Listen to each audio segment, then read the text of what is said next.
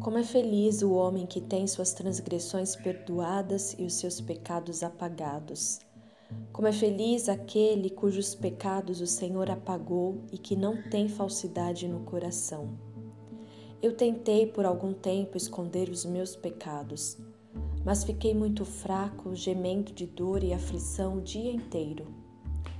De dia e de noite a sua mão pesava sobre mim, fazendo com que as minhas forças fossem se esgotando, como a seca faz com um pequeno riacho.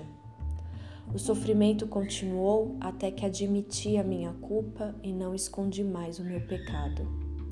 Pensei comigo mesmo: confessarei as minhas transgressões ao Senhor, e o Senhor perdoou a culpa do meu pecado. Portanto, que todos os que são santos orem ao Senhor enquanto pode ser encontrado.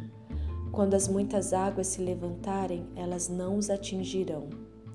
O Senhor é o meu lugar de segurança. O Senhor me livra da aflição e enche a minha vida de canções de vitórias. Eu o instruirei e o ensinarei, diz o Senhor, e mostrarei a você o caminho por onde deve andar e mesmo lhe darei, eu mesmo lhe darei conselhos e o vigiarei.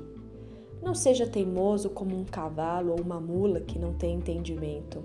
Eles precisam de rédeas e freio para andarem pelo caminho certo. Os maus passam por muitos sofrimentos, mas quem confia no Senhor será acompanhado de perto pelo seu amor cuidadoso. Alegrem-se por causa do Senhor, cantem de felicidade todos vocês que são justos. Sim, Vibrem de alegria todos os que procuram sinceramente agradar o Senhor. Eu acabei de ler Salmos 32, do verso 1 até o 11, na versão da Nova Bíblia Viva.